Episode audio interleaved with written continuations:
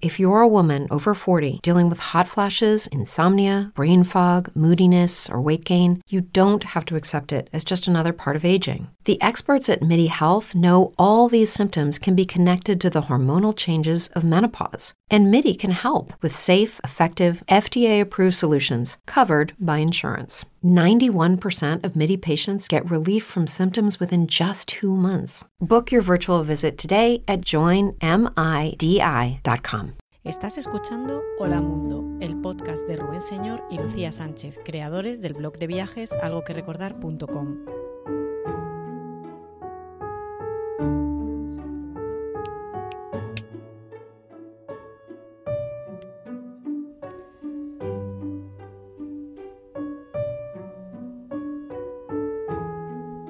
Bienvenidos al programa 1 de Hola Mundo desde los estudios Arminda en las Teresitas de nuevo. Aquí seguimos en Tenerife. Hola Lucy. Hola Rubén. ¿De qué vamos a hablar hoy? Pues hoy vamos a hablar de cómo organizar un viaje sin billete de vuelta. Madre mía. Que puede ser vuelta al mundo o no, porque aquí lo más guay de un viaje de estos es que solo te puede salir bien.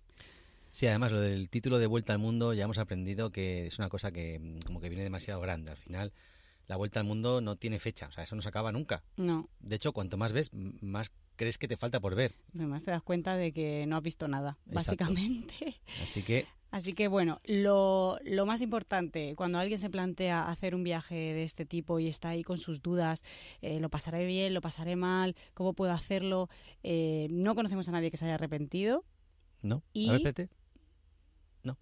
Nadie, ¿no? Nadie. Nadie. Eh, incluso aunque te pasen cosas que no sean tan fantásticas todos los días, ni tan instagrameables, ni tan posteables, eh, lo malo también, lo no, o lo no tan bueno, digámoslo así, ¿no? Lo no tan bueno también sirve para, para aprender. Sí, porque te acuerdas de eso también y luego con el tiempo, incluso muchas cosas te hacen un poco de gracia y aprendes, ¿no? Al final se aprende también de las, de las cosas negativas. No estamos diciendo que si te vas y todo lo que te pasa es malo sea maravilloso, para nada. Pero bueno, que un, un viaje de estas características al final es un poco como, como hacerte una hamburguesa. Pues cada uno se la hace con los ingredientes que le da la gana y al final el resultado pues te, sal- te sale bueno porque tú has elegido todo, ¿no? Has elegido el pan, has elegido si la quieres con carne o la quieres vegana, has elegido si le quieres poner queso o no. Entonces, Traducción, Lucy español, español Lucy. Si vas en bici, si vas solo, si vas en pareja, si quieres ir a, Japón, si te quieres ir a- a Ecuador, si te apetece más, mm, más rural o más ciudades, frío, verano. Bueno, viajar más lento, viajar más rápido. En fin, que te sale bien al final. Lo, lo, lo que aquí yo creo que es fundamental es el momento, o sea, lo quizá más complicado de, de un viaje como estos, al menos eh, por el tipo de vida que teníamos nosotros en su momento y que creo que la mayoría de las personas, es tomar la decisión. Sí, ese es el clic, ¿no? Es el punto de inflexión. Cuando llevas mucho tiempo en la cabeza con la idea de me quiero ir a viajar, que mucha gente que lo va, va diciendo ya lo haré algún día, ya lo haré algún día y ese día nunca llega porque siempre hay una excusa, siempre hay una novia, un novio, una casa, un trabajo, un coche, un perro, siempre hay algo, siempre hay algo. Entonces es algo que vas diciendo ya lo haré, ya lo haré y de repente un día dices anda, que no lo he hecho. Entonces el momento de decir cógeme voy, ese es el punto clave, es la decisión. Una vez más, no hacemos apología del viaje. Esto es solo para el que quiera. Una cosa así, de coger irse tres, cuatro meses, cinco, un año, dos, es porque de verdad quieres. Oye, si no quieres y estás tan a gusto con la vida, pues más o menos con todo controlado, y no te vacaciones a, tus dos semanas al mismo sitio o no, o ir y volver porque te gusta decir, qué bien que estoy en casa, pues ya está. No lo hagas, no lo hagas, no te vayas más de tres meses, no lo hagas. Sí, que no es obligatorio. Y bueno, si estás en ese punto, que te lo estás pensando, que sí, que no, te recomendamos que te pases por, el, por nuestro canal de YouTube y le eches un ojo a las tontunas viajeras. eh, bueno, en formato vídeo, le llamamos vídeo tontunas, que son frases facilonas mm, con imágenes bonitas para remover estomaguillos, algo así. ¿Lo he explicado era, bien? Algo así era.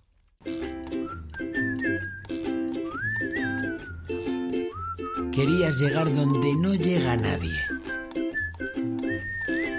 Lejos, muy lejos. Al fin del mundo. Y resulta que a mitad de camino te paras a mirar a tu alrededor. El ser humano siempre quiso conquistar el mundo. Con lo bonito que es dejar que el mundo le conquiste a uno.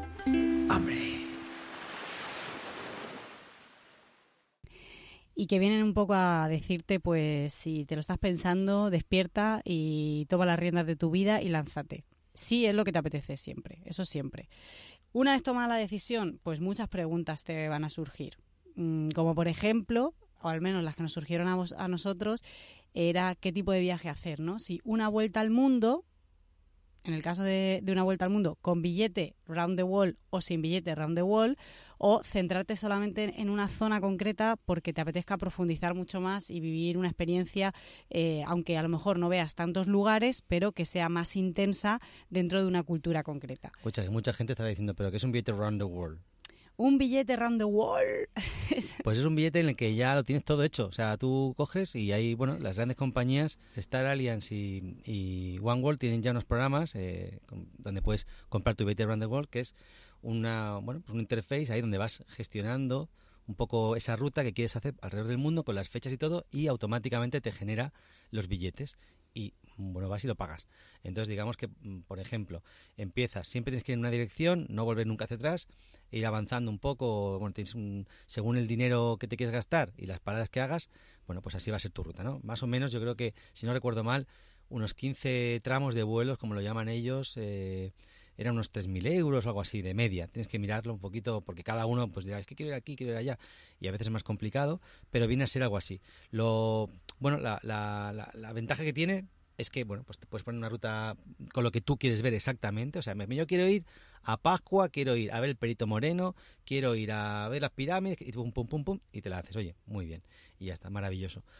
Lo que pasa que a nosotros nos gusta mucho lo de improvisar. Entonces, de repente, incluso en todos los viajes que hemos hecho, eh, lo que teníamos en la cabeza nunca ha sido así, al final. En, la, en el primer viaje, en la vuelta al mundo, eh, pues mira, por ejemplo, eh, íbamos a subir, cuando estábamos en Argentina, llegamos hasta Ushuaia y queríamos subir por Chile, pero al final no, nos fuimos a Paraguay y subimos otra vez por, por Argentina. cuando estábamos en el, en el segundo viaje por Asia, nos dio por ahí y cuando estábamos en Tailandia dijimos, oye, si vamos a Japón, y fuimos a Japón. Y estando en Japón dijimos, oye, si vamos a Taiwán, y nos fuimos a Taiwán. Así, improvisando. Entonces es una cosa que no tienes tanta facilidad. Con el billete Round the World también puedes hacer tramos por, eh, por tierra, por superficie que le llaman, por si llegas a, digamos, a de, Egipto te vas a Sao Paulo, por decir algo, y quieres recorrer tú por tierra y luego ir hasta Buenos Aires y de allí coger el siguiente vuelo, pues puedes, ¿vale? Es que es un poquito... Pero bueno, ya solo imaginarte en ese momento haciendo la ruta y con ves todo ahí y tal, la verdad es que está muy bien. Nosotros lo hicimos varias veces, sí. aunque al final lo hicimos eh, por libre. ¿Cómo es un viaje por libre?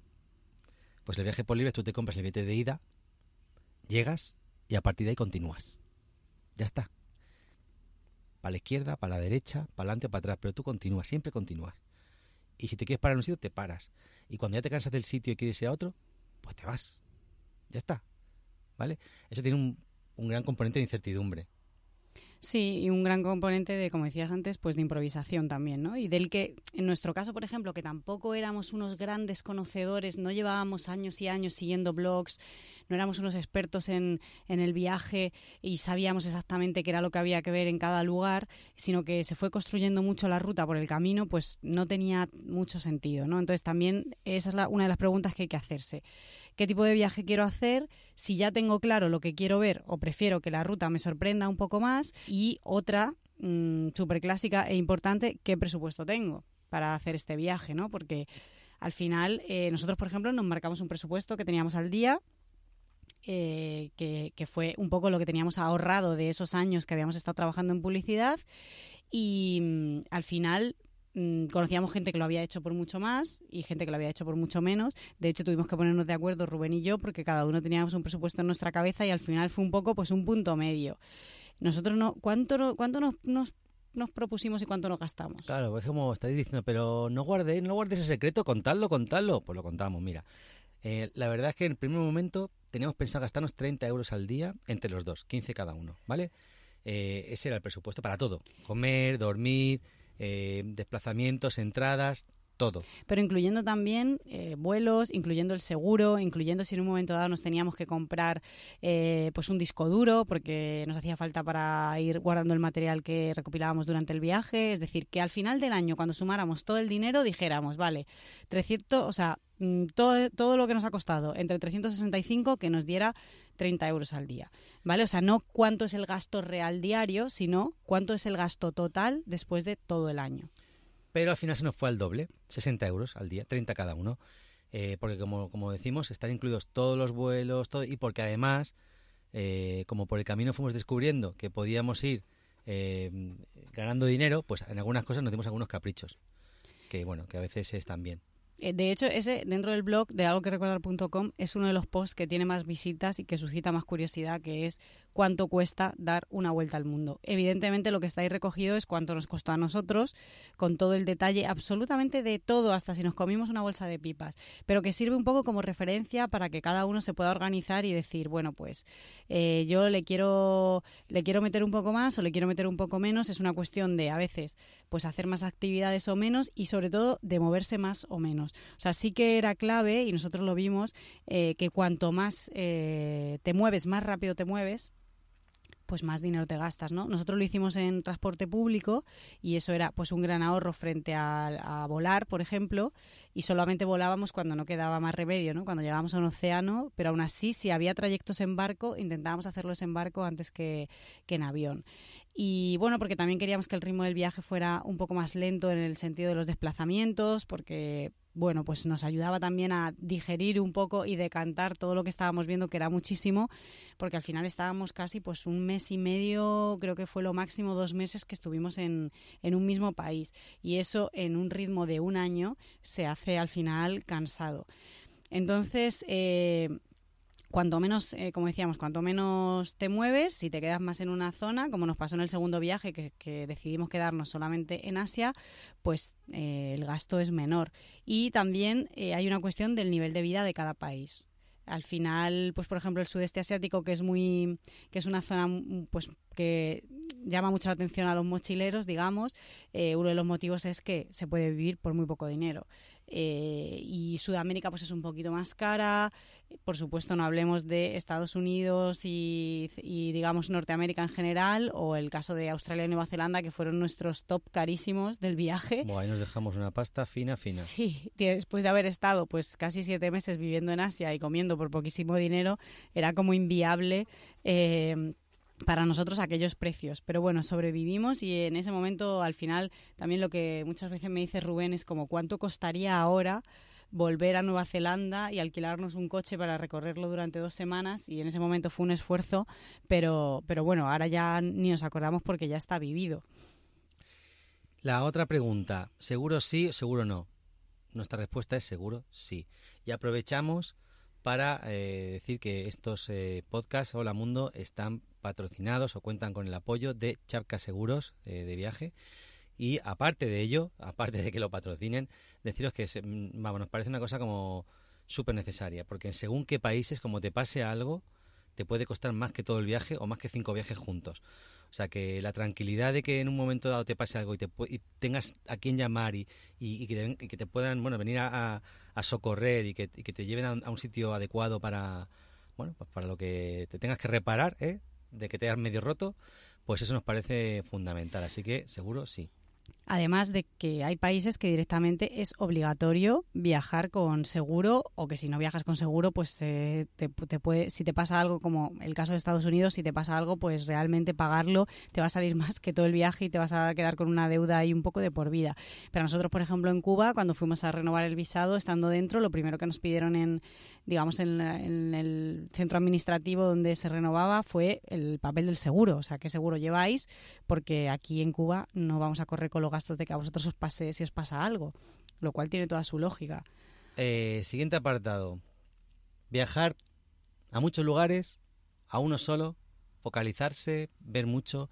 Yo creo que mm, todos tenemos un poco en la cabeza el ritmo de las vacaciones normales, eh, de cuando tú llevas todo un año trabajando y tienes tus dos semanas o tres y quieres, wow, ver todo y volver con un montón de fotos de un montón de sitios. Nos llegan muchos mensajes de gente que dice, hola, tengo este verano, pues en vacaciones, la idea de ir a Vietnam, Camboya, Laos y también quería pasar un poco por Hong Kong. Tengo dos semanas.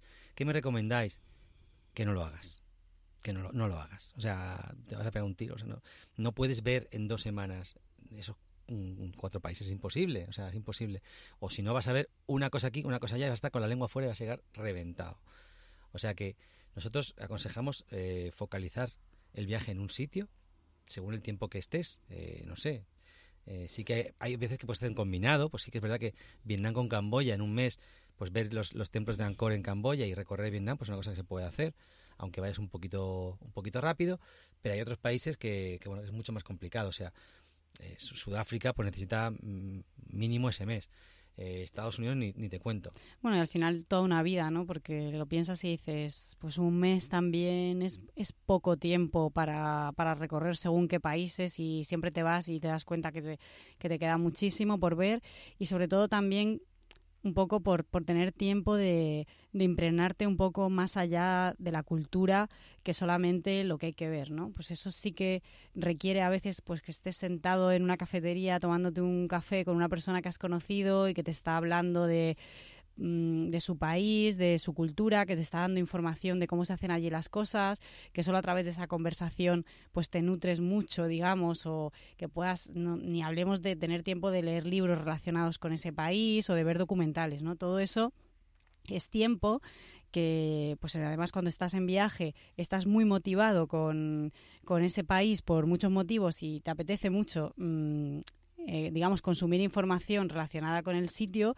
y eso requiere parar a veces y tener una tarde en la que realmente no hayas planificado nada especial, sino simplemente que te apetezca escribir en tu cuaderno de viaje para poner en orden todos tus pensamientos sobre lo que estás viendo. Entonces, es verdad que cada uno también tiene sus, las vacaciones que tiene y los días que tiene. Y bueno, pues a veces eh, tenemos un poco de ansia por ver. Yo creo que a nosotros nos sigue pasando todavía. Seguimos bajando el ritmo de viaje cada vez más, pero estamos seguros que nos falta todavía que todavía tenemos gran recorrido en ese sentido y que, y que cada vez va bajando más y seguro que dentro de unos años iremos más lentos todavía y ni hablemos cuando además trabajas durante el viaje, que eso también requiere muchos días de estar sentado y delante del ordenador y no ver nada. Entonces, recordando un poco el título de, de este podcast, cómo organizar un viaje sin billete de vuelta, pues quizá algo que es eh, una parte de lo más bonito de eso es no tener esa previsión. O sea, que si tú vas a un país, luego cambias y tal, y estás a gusto, pues te quedas el tiempo que necesites y luego sigues. Mucha gente ha pasado por Colombia y va para un mes y ha quedado seis. Entonces, bueno, quizá no hay que planificar tanto cuando es un billete sin vuelta y otras opciones para, para, viajar durante mucho tiempo, como son los programas, las Working Holidays Visa, que están, eh, son tan interesantes y hay para menores de 30 y nos mm, tendría que, que mirar específicamente en función de cada país hasta qué edad son pero son un puntazo para los jóvenes porque realmente países como Nueva Zelanda, Australia, eh, Japón, que las ha abierto no hace mucho, eh, Canadá, que tienen, digamos, un nivel de vida muy alto, por lo que los sueldos son bastante altos y reciben eh, estudiantes, por decirlo de alguna manera, o personas menores de ese límite que ellos establecen, que pueden trabajar una serie de horas que son menos de una jornada completa, normalmente una media jornada, cuatro o cinco horas, eh, ayudando. casi siempre son trabajos que son relativamente pues mecánicos, que no requieren una formación universitaria, pero que también eh, ayudan a aprender muchas otras cosas, pues como pueden ser trabajos en el campo o trabajos en cadenas de montaje, em, que además te ponen en contacto con muchos otros viajeros y personas de otros países que están dentro de esos programas y que permiten de alguna manera pues ahorrar dinero para luego invertirlo en otros países, en hacer viajes por otros países eh, que sean eh, más baratos, con nivel de vida más bajo durante mucho tiempo, o recorrer este mismo país, pues bueno, por trocitos, ¿no? En tus días libres, en tus fines de semana y vivir una experiencia también, pues de otro, de otro tipo. Lo mismo con los voluntariados. Hay muchísimos programas de voluntariado que reciben personas eh, que tienen cubierto, digamos, el alojamiento y la comida a cambio de, de su de su trabajo y en este sentido hay páginas específicas, pues como Workaway, en las que puedes poner tu perfil y ahí rellenar un poco cuáles son tus talentos, lo que sabes hacer y en qué tipo de, actividades te gustaría colaborar y trabajar. Y, de alguna forma ponerte en contacto con, gente que necesite, digamos, recibir personas que le echen un cable. Y es otra forma también de, de viajar. Como lo prometido es deuda, aquí va el mapa sonoro de este podcast. Cerremos los ojos, abramos las orejas. Imaginémonos en medio de la selva de Taman Negara, en Malasia. Todo verde alrededor, casi no se ve el sol, sanguijuelas por todas partes, un río que suena no sabes muy bien dónde y no sabes por dónde salir. Esto os lo contaremos en otro programa, si no lo podéis ver en nuestro blog, en el artículo Taman Negara, aquel día que nos perdimos y tuvimos que dormir en un árbol. Por cierto, presentamos e inauguramos sección que van a ser las curiosidades Bachapka, la aseguradora de viajes que nos patrocina, que nos ayuda, y es eh, esas curiosidades viajeras, como por ejemplo, ¿quién tiene mayor influencia política en Canadá? A. El gobernador general. B. El primer ministro. O C. La reina de Inglaterra. Tic tic tac, tic tac, tic tac, tic tac, tic tac. La reina de Inglaterra. Y la explicación es que, tras su independencia, Canadá pasó a ser una monarquía constitucional. Esto quiere decir que Isabel II sigue siendo reina y jefa de Estado, lo que le permite tomar decisiones en situaciones de emergencia como guerras o epidemias. ¡Tarán! Algunos consejos, eh, digamos, eh, básicos o con los que se pueda uno lanzar a algo así. Por ejemplo, nosotros eh, siempre vamos persiguiendo el verano. ¿Qué es esto de perseguir el verano? Pues eh, si en el hemisferio norte es primavera-verano, empezar por allí y luego ir bajando para coger la primavera-verano abajo, cuando es un viaje largo. ¿Por qué? Bueno, pues aparte de porque el sol mola más, ¿vale? Sobre todo es que la mochila pesa menos. El, tipo de ropa que tienes que necesitas es mucho más ligera, mucho más pequeña, mucho más fresca. Entonces no te hace falta llevar mm, ni unas botas, ni un abrigo, ni nada. Entonces, idealmente, perseguir el verano e ir cambiando de hemisferio en un viaje largo. Igualmente, una vez que tienes tu mochila de ya tus 8 kilitos y tal, porque no lo olvidemos, la mochila para necesaria para un año de viaje es la misma que vas a necesitar para un viaje de una semana, la misma. Entonces, si algo se rompe, una camisa, una camiseta, lo que sea, pues te compras otra, pero esa la tiras. Algo entra, algo sale. Y así vas siempre con tu, con tu mochila, con los básicos. ¿Qué, va- qué llevamos en una mochila? Pues nosotros llevábamos tres camisetas, dos pantalones, un bañador. Uno de ellos un pantalón de trekking, un un pantalón normal, un bañador y tres, cuatro camisetas. Poco más. Unas, unas cholillas y las zapatillas de, de trekking. Esa era la, la ropa. Una toalla de secado rápido, un rollo de papel higiénico y poca cosa más. Y la, y la ¿cómo llamamos a la mantita fina esta? El saco sábana. Un saco sábana, eso El es muy importante. sábana. Porque Saco nunca sabes dónde vas a dormir, ¿eh? A veces te encuentras con unos agujeros de sitios que no veas. Mm, Y el saco sábana además eh, no lo atraviesan ni garrapatas, ni chinches, ni nada de eso, así que nos hizo, nos hizo un favor en más de una ocasión. Y un pañuelo, en el caso de, de las chicas y también de los chicos, yo creo. Un pañuelo que siempre también te saca un típico fular así de, de pues bueno, de cuando para entrar en según qué sitios que hay que taparse un poco, pues tenerlo ahí o ponérselo de falda pareo también en, al- en algunos lugares. Em, el pañuelo también, también, también era, nos ayudaba bastante, la verdad. Y nada, luego ya viene la, la etapa del miedo a volver. Eh, miedo o a veces incluso alegría, ¿no sabes? Porque hay un momento en el que el viaje te cansa. El viaje te cansa y dices, "Mm, echo de menos, lógicamente, echas de menos a tu familia, a tus amigos, Mm. echas de menos tu comida, echas de menos, aunque sea la casa de tus padres, si no tienes casa, da igual, pero lo echas de menos. Echas de menos aquel bar que tanto te gustaba, echas de menos aquel rinconcillo de tu ciudad que tanto te encanta y quieres volver. Hay un momento que, que- que te apetece. Te Sí. apetece y vas y vuelves y te plantas en el aeropuerto y dices, aquí estoy yo con mi barba ¿eh? de tres semanas, en el caso de Lucy no, con su pelo largo, despe- despeluchado, ¿vale? Y apareces Sí. en casa. Porque bueno, yo, yo me lo corté para la vuelta al mundo a saco como un chico, para facilitarme la vida. Apareces en casa y todo eso que viene con la vuelta y que también es un proceso psicológico potente, mm, lo vamos a contar en el siguiente podcast. que será sobre la vuelta. Y nada, hasta aquí el podcast eh, Uno, uno de Hola Mundo. Recordaros que nos podéis seguir en nuestro blog algoquerecordar.com o en cualquiera de nuestras redes, Facebook, Twitter, YouTube, Instagram, con la cuenta arroba algo Q recordar. y nos vemos en el, o nos escuchamos, mejor dicho, en el siguiente podcast. Besos y abrazos. Desde los estudios Arminda en Tenerife. Chao. Adiós. 你好，世界。 Привет, мир! Ciao mondo! Brain fog, insomnia, moodiness, weight gain. Maybe you think they're just part of getting older, but MIDI Health understands that for women over 40, they can all connect to menopause. It's at the root of dozens of symptoms we experience, not just hot flashes. MIDI clinicians are menopause experts offering safe, effective, FDA approved solutions covered by insurance. 91% of MIDI patients get relief from symptoms within just two months. Book your virtual visit today at joinmidi.com.